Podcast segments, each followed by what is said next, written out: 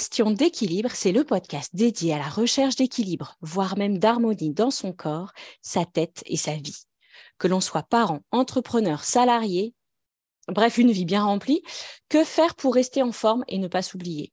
Je suis Sophie et je viens partager mes réflexions et mes outils autour de la santé, de la vie, de l'équilibre à trouver, et cela en mouvement. Et aujourd'hui, particulièrement, j'interview Leïla autour de son parcours et on va en découvrir un petit peu plus.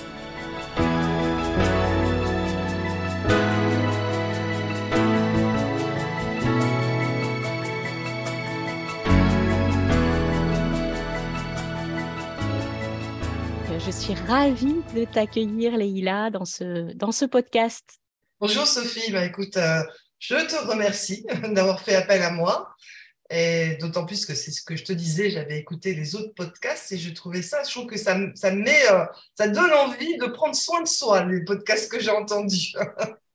bah, merci beaucoup. Ça me touche.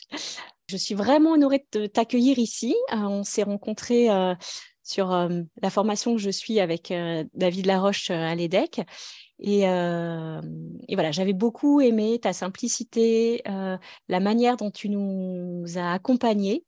Et donc, j'aimerais bah, que tu te présentes déjà en quelques mots et que tu nous partages un peu ton parcours. D'accord. Bon, ben oui, effectivement, on s'est rencontrés à l'école de coaching de David Laroche.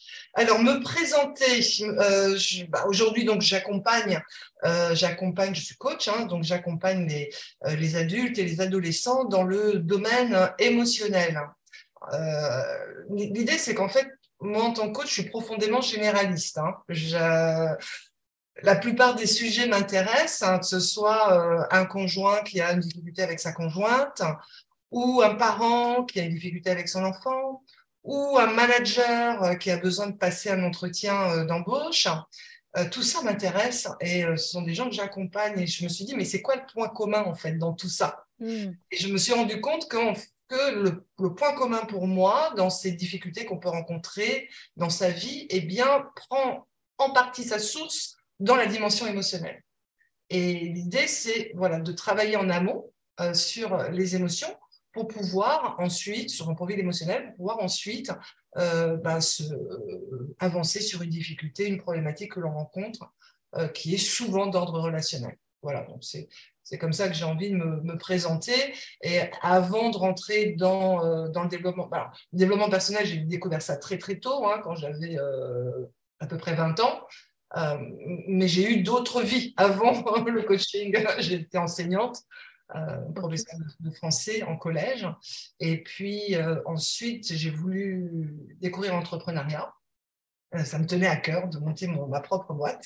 Et donc, j'ai monté une agence de cours de soutien scolaire à domicile pendant cinq ans, qui m'a permis de passer du, du public au privé. Et c'est un mmh. sacré choc culturel. Ah ouais et, et, cette expérience d'entrepreneuriat m'a poussé ensuite à approfondir le développement personnel. Mmh, ok. Et tiens, tu vois, c'est hyper intéressant parce que justement, il y a peut-être des, des profs qui nous écoutent. Et qu'est-ce qui fait, qu'est-ce qui t'avait donné envie d'aller dans l'entrepreneuriat? Oh, bah, La liberté. Hein. Alors, bien sûr, euh, comme tu le sais, Sophie, c'est une liberté toute relative. Euh, euh, pour autant, c'était vraiment l'idée de pouvoir avoir les, les, coups des franches, en fait, de pouvoir expérimenter et, créer, créer. Voilà. Moi, je pense que j'ai quelque chose d'assez profond dans la création, presque une frustration, tu vois, dans, dans ce domaine-là de la création. J'aurais voulu peindre, être musicienne, tu vois, ou être ça, c'est encore possible, l'écriture. Et, euh, et c'est cette idée, parce que pour moi, l'entrepreneuriat, c'est de la création. Il y a, il y a vraiment quelque chose, euh, c'est même quelque part un parcours initiatique pour moi, l'entrepreneuriat, parce que euh, ça te demande de, de, te connaître vraiment pour pouvoir mmh. tenir le coup, hein, justement, pouvoir garder son équilibre, pour pouvoir parce que c'est régler des problèmes en fait, hein, l'entrepreneuriat. Hein. Il y a une partie qui est euh, régler des problèmes, et puis il y a une partie aussi euh, de création. Hein. Et donc, ces deux, alors je ne le savais pas, hein, c'était intuitif à l'époque, mais ces deux parties en fait de l'entrepreneuriat euh, sont, des, sont, sont, sont, des, des, domaines qui m'attirent euh, énormément. Régler les problèmes, parce que ça, c'est c'était quand même assez cool dans la vie d'apprendre à régler des problèmes. Et puis, et, puis cette créativité, d'avoir les coups des franges, de pouvoir être libre.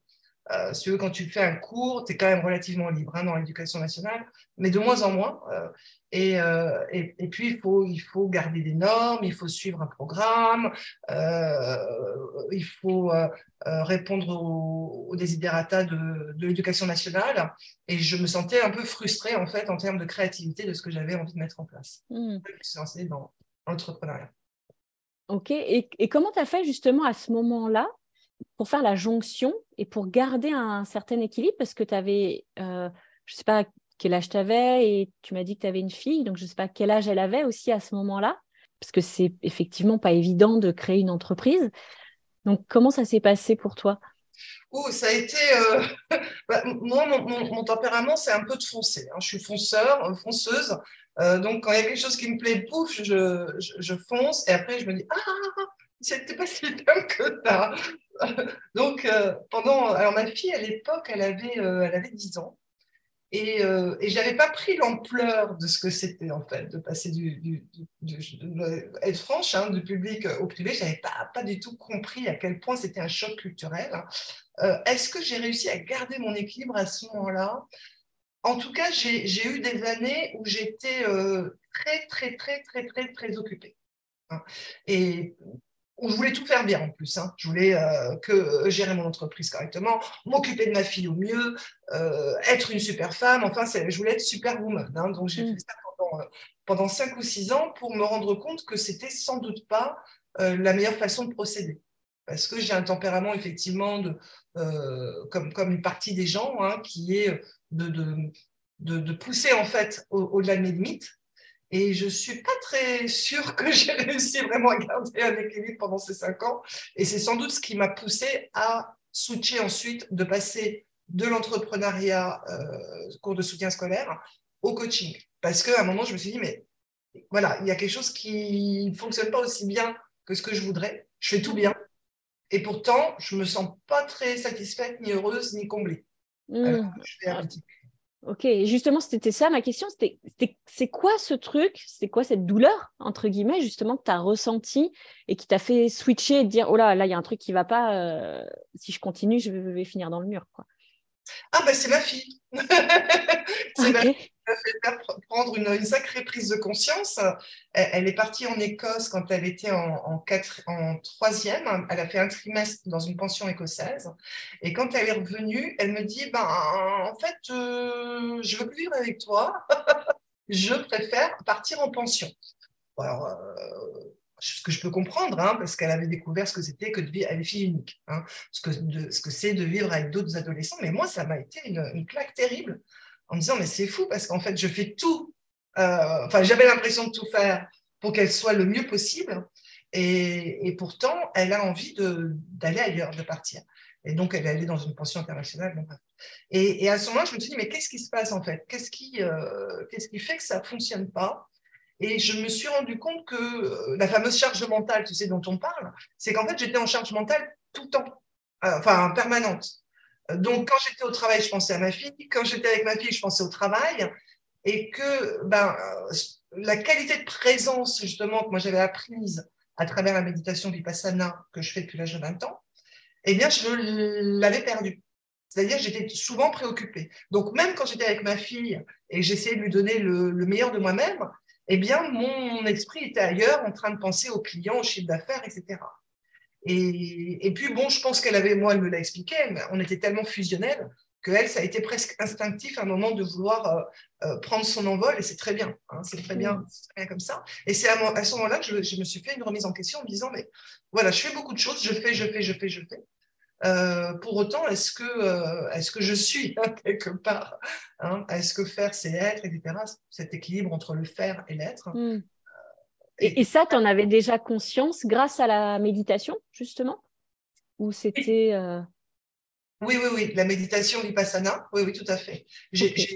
Mais, mais, après, voilà, c'est-à-dire qu'en fait, on est dans, un, dans une société, je ne vais pas faire de généralité hâtive, mais surtout dans l'entrepreneuriat, on, on, va être poussé à aller dans le faire, dans le faire, dans le faire, dans le faire, dans, dans la concrétisation, dans l'atteinte d'objectifs, dans l'atteinte de résultats. Et, et, même si j'avais eu des années, des années de méditation vipassana avec de nombreuses retraites de 10 jours en silence, euh, eh bien, à ce moment-là de ma vie, euh, j'ai perdu ça, en fait, de, hmm. perdu ce... Oui, comme si tu avais été rattrapé par, euh, par ce train-là très rapide, enfin, comme tu dis, de toujours faire, toujours faire, toujours faire, et tu en avais oublié presque, finalement. Exactement, c'est exactement ça. Et comme une, oui, oui, voilà, une forme, je ne vais pas dire de dépersonnalisation, mais euh, j'étais tellement prise. En plus, c'était un, nouvel univers, l'entrepreneuriat. Je ne connaissais pas, je ne savais pas ce que c'était. J'ai tout appris sur le tas. Je n'avais pas de, formation en commerce ou en gestion, quoi, etc. Donc, j'ai tout, tout appris à ce moment-là. Et, c'est vrai qu'à un moment, j'ai dit, mais stop, en fait, euh, euh, qui je suis, moi, dans tout ça? Qui je suis? Et je suis revenue à ma source, en fait, qui est qui est la méditation. Et c'est vrai que pour moi, justement, puisque le sujet de ton podcast, c'est l'équilibre, euh, la méditation a été pour moi et est pour moi euh, une pratique qui est vraiment, comment dire, primordiale dans, dans le maintien d'une forme d'équilibre émotionnel et mental. Hmm. Donc, ce que tu me dis, c'est que du coup, à ce moment-là, donc il y a eu une partie, donc tu es, enfin, es, allé dans le coaching, mais c'est à peu près au même moment où tu t'es remise aussi à méditer et à et t'es replongé dans le, Ah oui, complètement. C'est complètement complémentaire. Moi, quand j'ai découvert le coaching, j'étais bluffée parce que la méditation vipassana, tu vois, j'en ai fait pendant 30 ans. Hein. Donc, euh, j'étais bluffée de, de voir euh, donc en, assistant à des retraites, en assistant à plein de choses, euh, de voir la complémentarité entre la méditation vipassana et puis aussi toute la philosophie qu'il y a autour euh, de, du bouddhisme et, le, coaching. Alors là, ça m'a bluffé parce que donc j'ai fait deux écoles de coaching et j'ai fait donc Coach Academy et l'école de David Laroche et je voyais tous les liens qui se faisaient entre les deux et je trouvais ça magnifique, en fait. Je dis, mais c'est mm. génial, en fait. Parce que c'est vrai que la méditation, c'est super intéressant pour l'équilibre émotionnel et mental. Après, pour la mise en action dans la vie de tous les jours, je trouvais que ça, ça atteignait un peu ses limites, si tu veux. Mm. Euh, ça me permet effectivement d'être euh, d'être plus ou moins sereine. Hein, tout ça, c'est, on, tend vers quelque chose, hein, c'est ça que je dis. Hein. Euh, j'atteins pas un état de sérénité comme ça. Mais alors, ça m'aide de ce point de vue-là. Mais pour la vie de tous les jours, pour le quotidien, pour comment je gère avec mon enfant, comment je gère avec mon travail, euh, je trouvais que la méditation atteignait ses limites. Et donc, le coaching arrivait en complémentarité totale. Du coup, j'avais d'une part travaillé la présence, travaillé la maîtrise de moi euh, sur le plan émotionnel et mental avec la méditation, et comment passer à l'action avec le coaching. Et je trouvais ça... Euh, mais d'ailleurs, ils ont entre le coaching et la méditation la philosophie bouddhiste, il y a de nombreuses euh, connexions à la base, dont l'école stoïcienne en fait. Hein.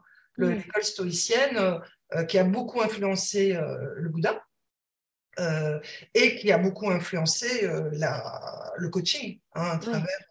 Avec la neuroscience. Le... Pardon? Avec la neuroscience aussi. Oui. Ça se rejoint énormément, les connaissances maintenant qu'on peut avoir en plus, oui, complètement. oui, oui, oui, les neurosciences viennent donner un nouvel éclairage à la méditation et leur donner en plus une légitimité scientifique dans son efficacité.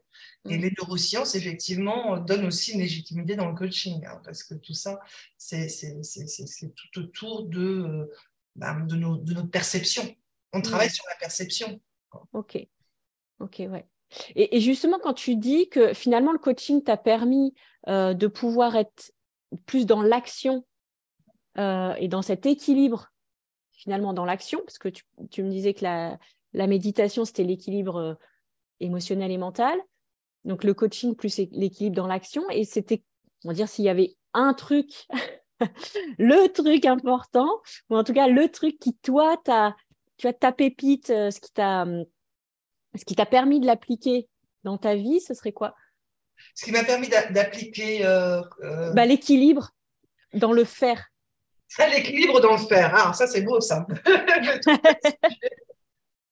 Euh, alors, la pépite, oula, là, pour moi, c'est une question un peu difficile parce que je m'interrogeais justement pour, par rapport à, cette podcast aujourd'hui de me dire, en fait, c'est quoi l'équilibre? Enfin, tu vois, j'ai envie d'être assez scolaire et de me dire, mais en fait, qu'est-ce que c'est l'équilibre? Tu vois, j'ai regardé la définition et, on se rend compte que, tu vois, ils disent la définition, c'est euh, juste proportion entre des choses opposées, état de stabilité ou d'harmonie qui en résulte. Et en fait, il y a une idée euh, assez classique. Tu sais, euh, l'harmonie, c'est l'harmonie en architecture, ça va être des choses qui sont qui se ressemblent, c'est-à-dire la partie droite va être comme la partie gauche d'un immeuble, par exemple. D'accord? Voilà, c'est ça, cette idée d'harmonie un peu classique où les choses sont semblables, similaires. Mm. Donc, ça voudrait dire que, par exemple, je devrais être équilibré dans mon temps personnel autant que dans mon temps professionnel. Et ça, c'est quelque chose que je remets un petit peu en question, et d'ailleurs d'autres auteurs aussi, et, parce que dans la vie, ça ne fonctionne pas comme ça, en fait. Mm. J'entendais d'ailleurs dans un de tes podcasts, finalement, euh, je ne sais plus si c'était euh, euh, Grégory ou un, des deux qui disait bah, l'équilibre, c'est trouver l'équilibre dans le déséquilibre. Hein. Et c'est ça qui est, le, qui, est, qui est le plus important. Donc, pour moi, parce qu'il y a des gens qui vont trouver un équilibre en ayant, par exemple, 90% de pro et 10% de perso, et ça va être leur équilibre. Mm. Après, il faut se demander si c'est l'équilibre des gens qui les entourent. Ça, ça va être une autre question. Hein. Et puis d'autres où ça va être 40% de, de, pro et 60% de, de, perso. Donc, je, tu vois, quand je me suis intéressée à cette histoire d'équilibre, pour moi, c'était très important que ce ne soit pas normatif. Hmm. Moi, je, déteste, enfin, j'ai un gros problème avec la norme. je, voilà, parce qu'on est vraiment chacun différent. Chacun, on, a notre histoire, on a notre psychologie, on a notre expérience de vie. Et, et l'équilibre, il y a quelque chose, je trouve, quelque part de normatif tu vois, surtout dans ce qui euh, traverse les réseaux sociaux. Euh, il faudrait qu'on se lève le matin, il faudrait faire des miracle morning, il faudrait manger correctement, il faudrait euh, que ce soit notre vie de famille qui soit équilibrée avec notre vie pro. Et, en fait, c'est juste rentrer dans une autre norme, quelque mm. part, toutes ces injonctions que l'on peut lire.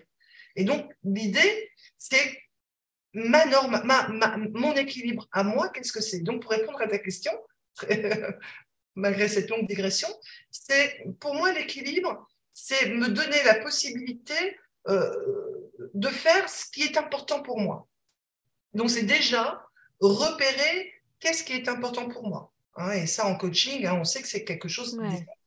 Qu'est-ce qui est important pour moi? Moi j'ai des clients qui ont un job qui ne les satisfont pas plus que ça. C'est pas le job de leur rêve. tu sais, il y a un peu une injonction aussi de faire le job de ses rêves, le job passion, mais je t'assure que ma fille, par exemple, elle, à un moment, elle m'a dit Je préférais que tu me dises ce que je dois faire comme étude plutôt que de choisir. Hmm. des fois, la liberté comme ça, c'est. Tu vois, je vois, il y a des montagnes euh, derrière toi, et, euh, parce qu'on est en face à face en Zoom, et, parfois, la liberté, c'est anxiogène. Et, Tout à fait. Et, donc, euh, j'ai des clients pour qui leur, leur, job, ce n'est pas, pas la passion, et qui ont un super équilibre de vie parce qu'ils savent que pour eux, ce qui est important, c'est leur famille ou pour eux, ce qui est important, c'est leurs amis, ou pour eux, ce qui est important, c'est de faire la peinture, et qu'ils arrivent à trouver un équilibre comme cela, et ils n'ont pas besoin d'aller chercher un job qui soit le job de leur rêve, la passion, le truc, le machin. Donc c'est un peu ça. Je, dirais, c'est qu'est-ce pour trouver mon équilibre, c'est qu'est-ce qui est important pour moi et comment je vais euh, organiser ma vie pour pouvoir honorer ça. Mmh. Super. Bah ça, c'est une sacrée pépite. Parce que comme tu dis, effectivement, il y a pour beaucoup de gens, ben, on ne sait pas. On ne sait pas ce qui est important pour nous. Oui. Parce qu'on ne prend plus le temps de se poser la question. Et c'est vrai que s'il y avait un truc à retenir là, ce serait ça. Déjà, poser... posons-nous la question, posez-vous la question de, tiens, qu'est-ce qui est important? C'est ça. Et, qu'est-ce qui est important, ça ne veut pas dire obligatoirement qu'est-ce qui est passionnant. Parce que, tu vois, j'ai vraiment vécu une période de, du coaching où, où il, y avait, il fallait, il fallait qu'on soit passionné, il fallait qu'on ait une mission de vie, il fallait qu'on fasse un job passion, etc. Mais en fait, on retombait dans d'autres injonctions qui, qui, étaient tout autant paralysantes. Euh, que celles qu'on essayait de quitter, qui étaient euh, euh, travail, famille, patrie. Hein, tu vois, enfin, j'exagère un peu, parce que, mais qui, étaient les, les, les normes traditionnelles qu'on essayait justement, ces normes-là ne correspondent pas. Donc j'ai envie de trouver autre chose et on retrouvait d'autres normes qui, étaient, je trouve, tout aussi paralysantes finalement, tu vois. Mm. Et, je ne sais plus ce que je voulais dire. J'étais partie sur quelque chose. Et, cette idée, oui, de ce qui est important, ça ne veut pas dire obligatoirement de ce qui est passionnant. Parce que si je veux obligatoirement trouver quelque chose de passionnant, il y a des gens qui ont la chance d'avoir une vocation, euh, qui savent à 8 ans, 9 ans, qui vont devenir artistes ou qui vont devenir euh, médecins, et c'est génial, et tant, mieux pour eux. Mais ce n'est pas la majorité des gens. Et donc, il y a une espèce de complexe qui peut se faire par rapport à, ça, et notamment chez les ados, qui, sont euh, une période d'âge qui m'intéresse beaucoup, et, et, où ils se disent, ah, j'ai pas de passion. Parce qu'en plus, ils sont entourés par ça. Mm. sur YouTube, euh, tu vois, sur les réseaux sociaux. Ils voient plein de gens qui ont l'air passionnés, en tout cas. Et, du coup, ça les met en complexe. Donc, c'est trouver ce qui est important pour nous. Ça ne veut pas dire ce qui est passionnant pour nous. C'est OK, qu'est-ce que j'aime? Qu'est-ce qui me fait plaisir? Qu'est-ce qui m'épanouit? Où est-ce que j'ai envie de passer du temps? Et si c'est passer du temps avec ma famille, c'est ça, ce serait ça pour moi l'équilibre. Hein. c'est trouver un mode d'être où je vais pouvoir consacrer une grande partie du temps avec ma famille. Si pour moi, ce qui est important, c'est mon travail, eh ben, c'est pareil, ça va être trouver un mode d'être, un mode d'organisation de, de, qui va me permettre de passer euh, beaucoup, de temps, beaucoup, de temps, dans mon travail, etc. Hmm. Ouais, c'est... J'aime beaucoup comme, comme, tu résumes les choses et c'est, tout à fait ça. Et c'est vrai que, euh, d'ailleurs, je voulais faire un, un podcast, euh, enfin un épisode là-dessus sur, sur toutes ces injonctions de comme tu dis, il faut avoir sa mission de vie, et puis euh, pour être équilibré, il faut penser positif, et puis ci, et puis là, où en fait, euh, moi je me suis sentie à un moment donné complètement euh, asphyxiée par ça, et perdre pied, et puis à se sentir surtout bah, tellement loin de tout ça, que plutôt que de me motiver, ça me mettait plus bactère, quoi, presque. Exactement. Et, euh, et, au final, euh, de vouloir aussi absolument un équilibre, bah, ça déséquilibrait plus qu'autre chose. Quoi. Exactement. C'est fou. Hein, et je l'ai vécu ça aussi, hein, Sophie. Donc, euh, je pense que c'est. Hein. Moi aussi, j'ai essayé de faire le Miracle Morning, me lever le matin, et j'ai aucun mépris par rapport à ça, parce que ça va correspondre à une certaine catégorie de personnes. Il y a mm. des personnes pour qui ça va aller, pour qui ça va, à qui ça va convenir. moi, j'adore les humoristes. Hein. Je, ma, grande source d'inspiration, ce sont les humoristes. Hein. J'adore Blanche Gardin, j'adore notamment elle. Et, euh, et c'était drôle. Alors, il y a Thomas VDB notamment, euh, qui disait une fois euh, il disait, bah, en fait, moi, il, bon, il fallait que je trouve un job, hein, il fallait que je travaille, parce que c'est comme ça dans la société, il faut trouver un travail pour euh, gagner son argent. Et il disait, bah, donc j'ai essayé de trouver un travail où je pouvais me lever à midi. Mais j'ai trouvé ça extraordinaire, parce que quand tu regardes au niveau des artistes, est-ce que les artistes vont être dans un mode de vie comme ça, euh, très, très formaté à se lever le matin très tôt. Alors, je parle beaucoup de ça parce que je pense que tu l'as compris, je ne suis pas du matin. Euh, euh, et, et, et, en fait, non. Et, ce serait peut-être terrible de dire à Von Gogh de faire un miracle morning, si tu veux. Donc, euh, bon, lui, il a beaucoup souffert avec sa, sa maladie, mais l'idée, c'est ça. C'est en fait de, de trouver la, le, le prisme en fait qui nous correspond. Hein, le prix qui nous correspond, et de garder justement dans le domaine du développement personnel son esprit critique. Euh, il y, a un côté peut-être parfois gourou qui peut y avoir dans, dans le développement euh, personnel. Euh, gourou, sachant que gourou au départ c'est un enseignant en Inde. Un, gourou n'est pas, c'est pas une secte en fait. Oui, hein. c'est pas mal. Pardon? Oui, c'est pas, enfin ça a été, c'est devenu péjoratif, mais au départ ça l'est pas en tout cas. Exactement, exactement, exactement. Donc au, départ, un gourou, c'est un enseignant en fait. Hein. Euh, mais il, y a, il peut y avoir ça un peu dans le développement personnel, où et que moi j'ai moi j'ai vécu d'ailleurs hein, personnellement, où, où, je vais être fasciné par quelqu'un en me disant ah ça y est, il a tout compris, elle a tout compris, et puis à vouloir appliquer en fait ces recettes à me les appliquer à moi et de me rendre compte que ça ne fonctionne pas, et comme tu le disais très bien, ça peut même être anti-productif. Hein. Mm. Et, et l'idée, c'est ça, c'est c'est pour ça que finalement, on en arrive toujours, moi j'en arrive toujours à ça, c'est que la, meilleure manière d'évoluer dans l'existence, c'est la lucidité. C'est la lucidité. C'est être lucide. Ça, ça, ça c'est ça qui est, pour, qui pour moi aussi un grand euh, mm. euh, socle en fait pour euh, l'équilibre personnel. C'est la lucidité. Développer cette lucidité. Le discernement. Qu'est-ce qui se passe pour moi? Qu'est-ce qui se passe dans cette situation? Qu'est-ce qui se passe avec cette personne? C'est ça. Oui, ouais, ouais, tout à fait. Mmh, je partage.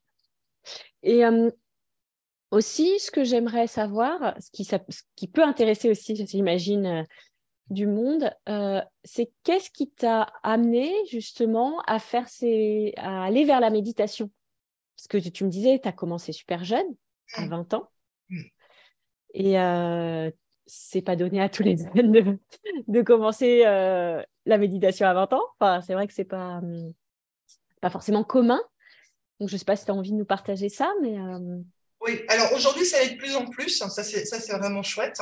Euh, euh, dans ma génération, effectivement, euh, faire la méditation à 20 ans, D'ailleurs, quand j'avais commencé, j'avais un petit peu la trouille, tu sais, d'aller dans, un peu peur d'aller dans, parce que j'allais dans des, dans des espèces de monastères, en fait, hein, bouddhistes en France, mmh. Et euh, et, du coup, j'avais lu plein de choses sur les sectes pour essayer de me dire, OK, je n'ai pas envie de rentrer euh, dans, quelque chose. en fait, non, pas du tout. J'ai juste rencontré des enseignants. Et, en et, ça a été une prise de conscience pourquoi je me suis euh, lancée dans la méditation? Je m'en suis rendu compte a posteriori lors d'un atelier avec Martin Elward, qui est donc un enseignant de méditation ici, qui est dans le sud-ouest de la France. Et il nous avait demandé, il nous avait dit, euh, voilà, pendant cette méditation, posez-vous la question, essayez de voir, d'explorer, qu'est-ce qui fait que vous méditez Et là, j'ai eu une espèce de, révélation. J'ai dit, bah, en fait, j'essaie de méditer parce que je veux maintenir mon équilibre mental. Et je veux maintenir mon équilibre mental, moi, ayant vécu de 12 ans à 18 ans avec ma maman, euh, toute seule, parce que étaient divorcés. Et, et ma maman a été diagnostiquée ensuite avec une euh, psychose paranoïaque. Et donc, j'ai vécu pendant euh, cette période-là, de 12 ans à 18 ans, avec une personne donc, qui avait des gros troubles, en fait, des gros troubles comportementaux, des troubles émotionnels, euh, dont je parlais à mon père, mais mon père me disait oui, mais c'est comme ça, c'est ta mère, etc. Et ben, en fait, c'était un peu plus que c'est ta mère, en fait, c'était un peu plus grave que ça.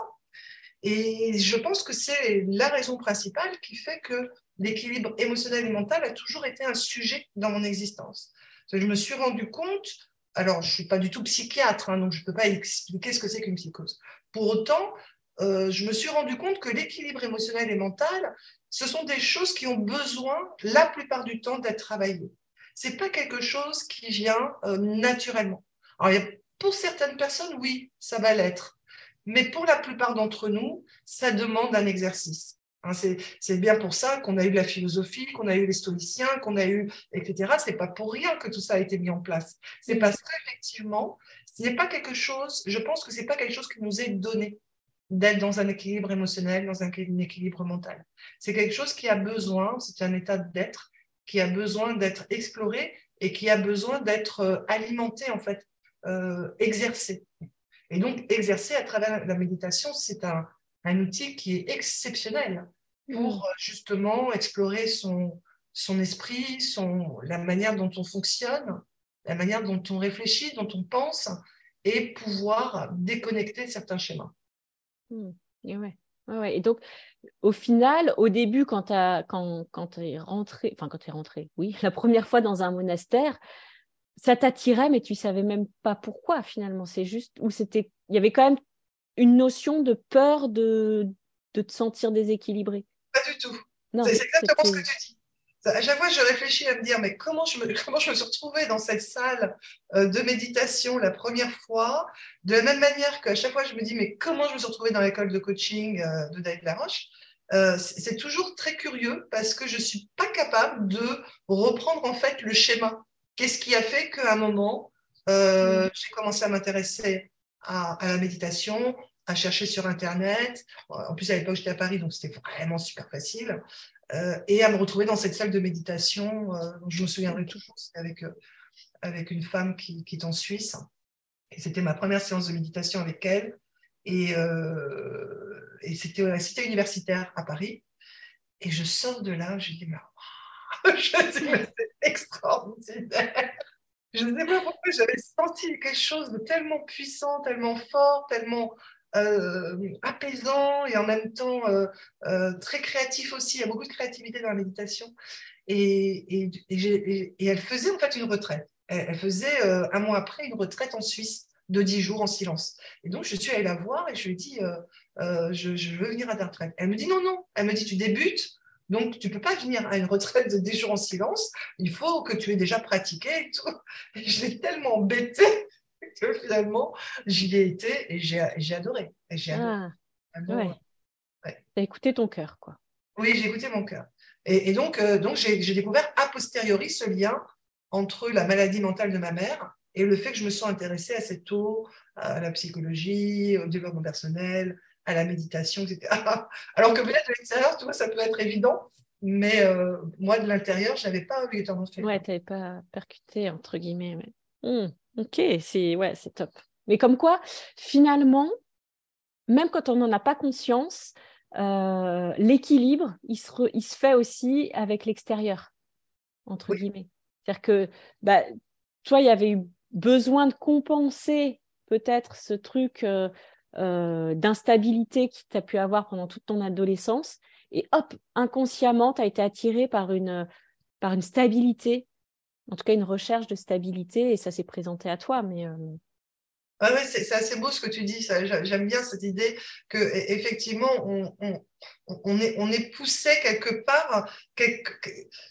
C'était quoi la phrase de. Enfin, on, est poussé en tout cas, c'est comme si la vie, c'est comme une croyance, hein, mais c'est comme si la vie, en fait, va aller, aller nous pousser pour aller vers le meilleur de soi. C'est ça, j'entends dans ce que tu dis, en mm. fait. Euh, consciemment ou inconsciemment, on va être poussé quelque part vers les personnes, vers les activités euh, qui sont censées euh, nous, nous, pousser, enfin nous aider en fait à nous épanouir. Après, il faut garder toujours, c'est ce que je te disais tout à l'heure, une forme de lucidité. Euh, Bien sûr. Tout ce qu'on fait, euh, pour savoir où est-ce qu'on met les pieds, avec qui on est. Euh, parce que surtout dans le domaine de développement il y a beaucoup, beaucoup, beaucoup de monde. Donc c'est important de, de, développer son esprit critique et de, pour, pour trouver l'endroit qui nous correspond. Mm. Oui, tout à fait. Tout à fait. Il y a... Les dérives peuvent vite exister quand même, malgré tout. D'où aussi l'importance de bien se connaître. Et c'est ce que tu disais, euh, en tant qu'entrepreneur, où là, tu as finalement appris aussi beaucoup à te connaître. Oui, oui, oui, je trouve que l'entrepreneuriat, pour ça, c'est une, école formidable parce que tu, connais en tant que coach hein, euh, cette, euh, cette manie qu'on a, cette, de, de, toujours, de souvent reporter la responsabilité sur l'extérieur, tu vois, la responsabilité de nos problèmes, de mes problèmes, ça va être l'extérieur, ça va être parce que ma fille c'est une ado et que j'arrive plus à la tenir, parce que, ce n'était pas le cas de ma fille, mais voilà, ça peut être ça, parce que euh, euh, l'État me, prend trop d'impôts, parce que ce client, il est insupportable, etc. etc. Hein, ça, ça, va être vraiment euh, une démarche assez naturelle de, de, de, rendre l'extérieur responsable de nos difficultés. Sauf que l'entrepreneuriat, il ne t'autorise pas ça. C'est-à-dire que si tu fonctionnes comme ça, tu vas vite fermer ta boîte. C'est ça. Exactement. Eh, c'est des clients, euh, oui, mais ils n'aiment pas mon produit. Euh, oui, mais en fait, ça c'est trop cher, etc. Bah, tu vas vite fermer ta boîte. Et donc, ça te pousse effectivement à un moment à te dire euh, c'est quoi ma responsabilité là-dedans? C'est quoi ma responsabilité dans le fait que mon produit fonctionne pas très bien, par exemple? Euh, mm. bah, C'est peut-être parce que je ne l'ai pas adapté euh, suffisamment en fait au goût du public, etc. C'est quoi ma responsabilité si, alors là je parle des problèmes, hein, si j'ai un souci avec cette, ce client? Bah, C'est sans doute que je suis obligée d'aller voir comment j'ai parlé, comment je lui ai parlé, comment ça s'est passé, quel, quel, est le processus que j'ai utilisé avec lui. Hein. Et et, donc, ça, ça, ça, pousse à une forme d'introspection. Hein, parce qu'on croit que les, les, entrepreneurs, c'est une espèce de, de, de, de, brutes épaisses là, qui foncent, qui foncent, qui foncent. Ça, c'est pareil, hein, c'est un fantasme de l'entrepreneur. Hein. L'entrepreneur qui serait le rouge du disque, euh, qui serait que ça, du test disque des couleurs, tu sais, rouge, jaune. Et on croit que la dernière fois, j'ai fait un test à un entrepreneur et il était tout frustré parce qu'il euh, il a une dominante jaune. Jaune, c'est. Euh, c'est euh, les gens qui sont plutôt communicatifs, euh, qui, ont, voilà, qui ont besoin d'affectifs en fait dans leur relation. Et, à la fin du test, à la fin du débrief, il était tout content parce qu'il avait, il, avait découvert une manière de communiquer dans sa communication qui serait beaucoup. Et, il l'a constaté quand il était vraiment dans son jaune. Eh ben, il avait les gens répondaient favorablement à ses vidéos, alors que quand il s'astreignait à vouloir être le rouge qui fonce, qui va vers le résultat et qui est plus directif, les résultats, en fait, en termes de likes et de réponses sur ces vidéos, étaient moindres. Et j'ai vu d'ailleurs sa communication évoluait depuis, c'était assez drôle. Et, et, voilà, donc c'est vrai que l'entrepreneuriat te demande de te connaître. Hein, parce qu'on n'est pas tous, voilà, on a, on a, tous notre couleur, et plus on va être en mesure de, de développer cette couleur-là, euh, de développer qui on est profondément. Donc, euh, on peut être peut-être quelqu'un de, justement comme lui de, plus sociable, de plus euh, communicatif. Et eh bien, plus on a de chances que notre entreprise puisse se développer. Elle ne va pas mmh. se développer suivant une norme et un schéma imposé, mais suivant notre personnalité, mmh. surtout aujourd'hui, où les gens, dans notre domaine d'autant plus, où les gens sont à la recherche d'authenticité. Ils sont mmh. à la recherche d'une personne euh, authentique, euh, réel, qui, qui, leur parle directement et pas d'une image de coach qui réussirait tout et qui serait, euh, Qui serait, le, qui serait un modèle en fait. Hein. Donc, donc oui, l'entrepreneuriat, c'est assez étonnant de ce point de vue-là, en termes de connaissance de soi, d'approfondissement de connaissance de soi.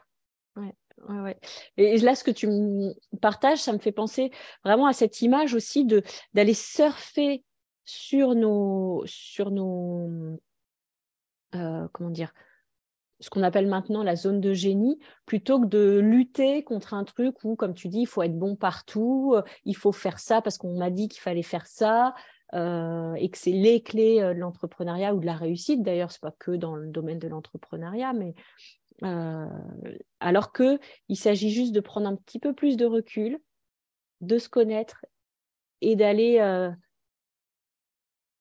vers nos forces plutôt que de lutter contre nos faiblesses. Exactement, exactement. Ça, c'est ça, c'est très important parce que c'est vrai que, en, tout cas pour moi, ça a fonctionné comme ça, c'est-à-dire qu'il y avait une, euh, une, image en fait de l'entrepreneur. Alors déjà c'est Steve Jobs, Jeff Bezos, euh, Elon Musk, etc. Bon déjà que des hommes, donc moi je, saturais un peu de ça. Et puis euh, il y a un fantasme en fait par rapport à l'entrepreneur qui aurait ce profil supposé d'ailleurs disons, hein, parce que par exemple Zuckerberg de Facebook, je suis pas du tout sûre que ce soit un rouge. Il s'est entouré d'entrepreneurs de, voilà, qui, qui avaient euh, euh, la niaque et qui, qui, étaient orientés résultat. Mais lui, j'en suis pas sûre, par exemple. Hein. Je crois que dans ses couleurs euh, disques, il n'est pas rouge du tout. Donc, on a, on a évolué avec une image de l'entrepreneur. Mm. Hein, qui doit être hyper autodiscipliné, qui est hyper orienté résultat, qui est hyper bleu aussi avec un côté très rationnel. Et, et, et, si on est dans ce moule-là, on, on, va réussir. Alors qu'en fait, c'est pas du tout la réalité. La réalité, c'est qu'il y a plein d'entrepreneurs. il faut de l'autodiscipline hein, pour l'entrepreneuriat. Ça, je pense que ça, on peut difficilement euh, en faire l'économie, hein. c'est euh, puisqu'on est à notre compte. Hein. Mm. donc, on n'a pas un cadre dans lequel euh, on, s'inscrit. C'est nous qui créons le cadre. Mm. donc, il y a une forme d'autodiscipline qui est incontournable. Mais après, la manière dont tu vas t'autodiscipliner est différente. La manière dont tu vas communiquer est différente. Il y, y, a des leaderships qui sont des leaderships jaunes. Euh, qui sont euh, basés sur la convivialité, l'échange, euh, etc. Il y a des leaderships qui vont être verts, qui vont être plus sur la méthode, le soin du groupe, etc., prendre soin du groupe. Enfin bref, des, des leaderships bleus, des leaderships rouges, hein, suivant les quatre couleurs disques. Et le savoir, en prendre conscience pour pouvoir aussi s'entourer des bonnes personnes si nécessaire. Hein, pour, pouvoir compléter tout ça. Mais du coup, en termes de communication, effectivement, ça fait, ça fait la différence. Mais on fonctionne beaucoup avec des... Enfin, même en tant que maman, par exemple, moi j'ai une maman, une maman la dernière fois, elle me dit à, à mon âge je devrais être épanouie. Alors bon, j'ai ri intérieurement, hein, je parie euh, devant elle, mais on, on, on, fonctionne beaucoup, enfin je, en tout je, peux dire on, hein, fonctionne beaucoup, je pense, avec des, des, des, fantasmes, des représentations de ce que devrait être un entrepreneur, de ce que devrait être une maman, de ce que devrait être un adolescent épanoui. Et, et, et, en fait, euh, quand on prend un peu de recul, ben, on se rend compte que ben oui, ton adolescent, il va peut-être te poser problème là, à ce moment-là, et tu vas avoir la sensation que c'est compliqué. Mais si on se met du point de vue de, d'un ange, par exemple, et qu'il voit toute sa vie, il va bien voir que cette période de sa vie, elle va le construire, lui en tant qu'adulte, etc. Mm. Donc, je me perds un petit peu là. Mais l'idée, c'était, euh, ce que je voulais développer, c'était cette idée de, on, fonctionne avec des fantasmes, des représentations euh, qui sont souvent fausses de ce que devrait être un entrepreneur, euh, une, maman, euh, une conjointe, etc. Mm. Et, la seule manière euh, de, lutter contre ça, en tout cas de ne pas s'y contraindre, parce qu'au bout du, compte, on n'y arrive pas. Hein. si on veut coller, enfin, je ne sais pas si tu es d'accord avec moi, Sophie, mais si on veut vous coller à, un fantasme. Pardon? Si on veut coller à un fantasme. voilà, on risque d'échouer. Donc, en fait, de nouveau, on revient là à la connaissance de soi et à la lucidité. Mm. Oui, tout à fait. Et c'est vrai que, bah, pareil, dans cette notion d'équilibre, quelque part, euh, euh, c'est ce qu'on disait, c'est que finalement, le... à vouloir courir derrière un fantasme, c'est le meilleur moyen d'être euh, dépressif. Parce que justement, il y a ce truc de, mais en fait, c'est pas la bonne direction pas la bonne direction à prendre. Donc, change de direction et reprends ta boussole et va chercher le plaisir et non pas le fantasme. Exactement. C'est toujours à chaque fois, moi je vois bien, hein, moi je suis, je suis quelqu'un de très émotionnel, enfin d'émotionnel, et, et, je vois bien que dès que je commence à me dire,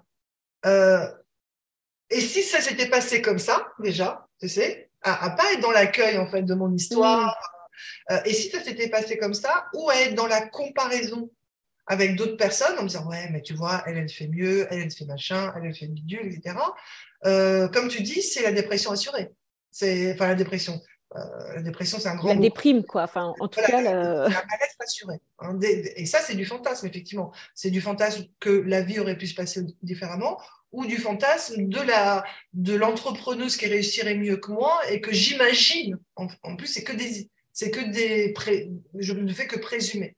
Donc mm. c'est vrai que le premier euh, pas vers le bien-être, c'est euh, c'est de voir qui je suis réellement et, et, de l'accueillir. Alors ça m'énerve un peu ce terme-là parce qu'on on dit à toutes les sauces, mais euh, qui je suis et, et, comment je peux m'aimer? Comment je peux m'aimer? Parce que tu vois, la dernière fois, je, je réfléchissais sur la procrastination et, et je me disais, mais quand je procrastine, donc, il y a plein de choses qui ont été dites sur la procrastination, mais il y a cette chose-là où je me suis dit, souvent, quand je procrastine, c'est que je suis en désamour de moi-même. Je ne m'aime plus quand je procrastine, en fait. Mmh. Parce que je suis plus capable de faire ce qui serait bon pour moi. Quand je suis plus capable de faire ce qui serait bon pour moi, et là on rejoint l'idée de l'équilibre, c'est qu'il y a ce moment-là où je ne m'aime plus. Je ne m'aime plus suffisamment pour faire ce qui est bon pour moi.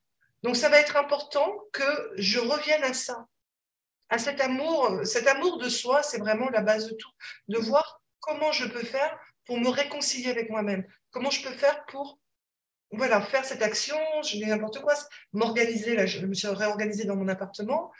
Ben, pour me dire, waouh, ça va être génial quand tu seras réorganisé, ça va être fluide pour toi, ça va être, tu vas pouvoir euh, t'organiser différemment, tu ça va être plus rapide, etc et pas se dire oh là là, faut que je me réorganise, j'ai pas envie. Donc si je suis, j'ai pas envie, euh, dans la procrastination, on le sait, hein, c'est des fois parce que je suis pas au bon endroit, que je suis en train de faire quelque chose que je n'ai pas envie de faire, mais il y a cette idée-là, si c'est quelque chose que j'ai vraiment envie de faire, etc., que j'arrive pas à faire, de me demander où est-ce que j'en suis par rapport à mon amour de moi. Hmm. Ouais, c'est, ça aussi, c'est une belle pépite. c'est une belle question à se poser en tout cas. Et, euh, et ouais, je trouve que c'est hyper intéressant euh, que nous tous, on se repose aussi cette question-là, de se rappeler ça. quel est notre degré en fait d'amour et de la manière dont on s'honore soi-même J'aime bien aussi ce mot-là, moi, le, la manière de s'honorer. De... Mm, mm. Et, et s'imaginer, est-ce que comment je ferais avec mon enfant? Comment je ferais avec euh, pour ce c'est très c'est très simple. Hein comment je ferai avec mon enfant, comment je ferai avec ma meilleure amie, comment je ferai avec une personne que, que, que, j'aime vraiment. Mm. Et, moi, dans tout mon parcours, finalement, j'en suis arrivée à ça. Je dis la chose la plus importante, c'est comment je m'aime moi. Mm. Comment, voilà, c'est pour moi, c'est l'essentiel. Ça ne veut pas dire que c'est allez, hop, je m'aime, euh, et puis tout va bien. Hein. Mais c'est de, de, voilà, d'œuvrer en fait, de, de continuer dans comment je peux m'aimer. Donc, plus je vais m'aimer et plus je vais être en mesure de me développer, d'être dans un équilibre assez Quand je m'aime, je, je, je, suis équilibrée en fait. Quand je m'aime, je vais, je vais faire ce qu'il faut pour, euh, pour me coucher tôt, je vais faire ce qu'il faut pour euh, manger correctement, je vais faire ce qu'il faut pour ne pas me mettre en conflit inutilement avec des gens, euh, je vais faire ce qu'il faut pour, pour faire les choses à temps en fait, dans, dans, dans une espèce de paix intérieure. Et, et quand je ne fais plus tout ça, il y a quelque chose de cet ordre-là. Il peut y avoir quelque chose de cet ordre-là. Ouais. Ça répond finalement à la question que je voulais te poser, te poser de, en gros, qu'est-ce que tu fais pour te bichonner? tu vois, pour prendre soin de toi? Et finalement, c'est ça. Alors, chez moi, c'est pas naturel, tu vois, de me bichonner. C'est quelque chose sur lequel j'ai besoin de, Des fois, je voyais, quand j'étais à la fac, je voyais des, des, des, copines, alors elles apportaient, tu sais, leur mug de thé. Et la manière dont elles ouvraient leur mug de thé, je sentais qu'elles étaient en train de prendre soin d'elles. Mm. Elles ont les mains sur le mug, elles sont recueillies vis-à-vis d'elles-mêmes, elles se font du bien, tu vois. Et, et je me disais, ouais, chez moi, c'est pas super naturel. J'ai besoin euh, d'être attentive en fait pour, euh, pour prendre soin de moi. Et euh, principalement, ça, bon, c'est la méditation, ça c'est vraiment mm. une base. Et puis, ça va être être en contact avec des gens. Pour moi, c'est très important d'être en contact avec des gens que j'apprécie et qui m'apprécient. Ouais, ok. Le, le, contact physique et puis le partage, c'est ça? Oui, oui, tout à fait. Mm. Ok, super. Merci Leïla en tout cas pour tout ça. Euh, je pense qu'on va arriver à la fin. Je n'ai même pas checké le, temps. Mais... Hein. ouais, mais c'est tellement intéressant. Moi, j'adore. Et donc, comme tu as déjà entendu les podcasts, tu sais aussi que euh, j'aime bien demander le livre, enfin en tout cas un livre que, que tu conseillerais, que tu... Euh, ça peut être le, un livre en ce moment, ça peut être un livre qui a entre guillemets, changer ta vie, mais en tout cas qui a eu de la valeur pour toi et euh, que tu aimerais nous partager. Oui, alors j'avais préparé, puisque je sais cool. Un livre qui m'a complètement, euh, comment dire, euh, remise en. Enfin, qui, m'a impacté vraiment, c'est avoir le courage de ne pas être aimé. Ah. Donc, Ishiro Kishimi et Fumitake Koga. Donc, je le lis hein, parce que je l'ai sous les yeux. Et, franchement, j'invite les gens à lire ce livre-là et, à, prendre le temps. Parce que comme c'est un dialogue, euh, moi j'ai vu des, gens qui faisaient des commentaires de ce livre en disant oui, mais bon, finalement, comme s'ils avaient tout compris au bout de trois pages. Non, non, c'est un livre qui est extrêmement profond et qui mhm. demande vraiment de l'attention et, à, être lu et relu et relu. Et c'est très puissant. Ça, ça vient de, de Adler, de la philosophie du, psychanalyste Adler, du, ou psychologue plutôt, Adler, qui a énormément inspiré le, coaching. Ah, euh, voilà, un exposé de, de, ces principes fondamentaux. Voilà. Et pour quelque chose de plus concret, je peux t'en donner un autre si tu veux. Ouais. Euh, c'est Le pouvoir des habitudes de Charles Duhigg. Le pouvoir des habitudes de Charles Duhigg. Alors attends, c'est vraiment celui de Charles Duhigg, hein, parce qu'il y a un autre livre qui est fait par quelqu'un d'autre. Et là, c'est très pratico-pratique. Si tu as envie de changer une de tes habitudes, euh, te lever à 6 heures du matin euh, ou euh, que as, qui correspond à tes valeurs, hein, bien d'accord. eh bien, prends ce livre parce qu'il est, voilà, il est extrêmement efficace, concret, pratico-pratique et très intelligemment fait. D'accord, ok. Bah, super, en plus c'est deux livres que je ne connais pas, donc c'est parfait. Merci pour ces, pour ces pépites. Et euh, tu me redonneras l'orthographe euh, pour le premier. Oui, des deux, euh, des deux acolytes qui, qui, ont eu leur dialogue. Bon, bah, c'est super. En tout cas, je te remercie énormément, Leïla, pour le temps que tu nous as accordé, que tu m'as accordé. Et, Merci beaucoup, beaucoup, beaucoup. juste peut-être, si j'aimerais que tu partages avec nous aussi comment les gens peuvent te retrouver. Comme tu es coach, tu dois avoir une page certainement pour te retrouver sur les réseaux. C'est un vrai plaisir de pouvoir voilà, m'exprimer comme ça en toute liberté. C'était très agréable. J'ai passé un bon moment.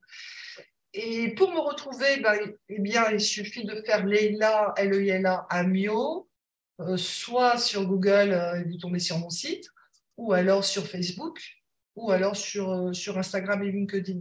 Mais moi, je suis très Facebook et mon site. Voilà. ok. Donc, surtout Facebook et ton site. D'accord. Ça marche. Super. Eh ben, merci beaucoup. Et je te dis à très vite, à très bientôt. Et belle continuation à toi. Oui, merci beaucoup.